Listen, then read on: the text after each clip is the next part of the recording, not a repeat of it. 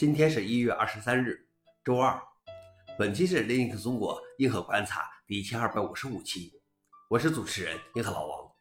今天观察如下：第一条，惠普称病毒能通过墨盒传播，而禁止使用第三方墨盒。如果安装了没有惠普芯片的第三方墨盒，惠普二零二二年底发布的固件的动态安全系统就会使你的惠普打印机瘫痪。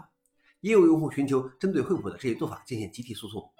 上周四，惠普公司 CEO 恩里克·洛雷斯为这一做法辩护：可以在墨盒中嵌入病毒，通过墨盒进入打印机，从打印机进入网络。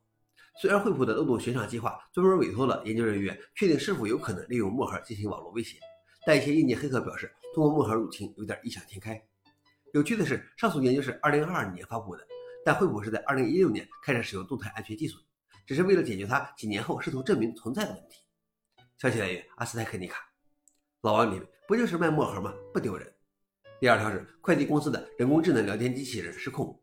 据伦敦钢琴家阿什利·博尚的网站称，博尚要求转快递公司 DPD 的人工客服，而聊天机器人表示无法连接他时，博尚决定戏弄该机器人，要求他讲一个笑话：你怎么称呼一条没有眼睛的鱼？机器人回答：fish。随后，博尚又让聊天机器人写一首关于无用聊天机器人的诗，骂他并批评该公司。所有这些他都做了。该机器人称，DPD 是世界上最糟糕的快递公司，并在诗中独白道：“曾经有一个聊天机器人叫 DPD，它在提供帮助方面毫无用处。”DPD 称：“我们在客户聊天中使用人工智能已经好几年了，但在系统更新后出现了错误。”该公司随后在机器人客服中禁用人工智能。消息来源：时报。老王点评：这确实挺扯的。不过这个 AI 客户至少会跟你说话，而不是像有些聊天机器人只会机械的循环。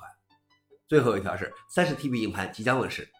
细节发布了业内首个采用热辅助介质记录 HAMR 技术的硬盘平台。该平台将与希捷即将推出的用于云数据中心的 Excel 硬盘，容量为三十 TB 及以上。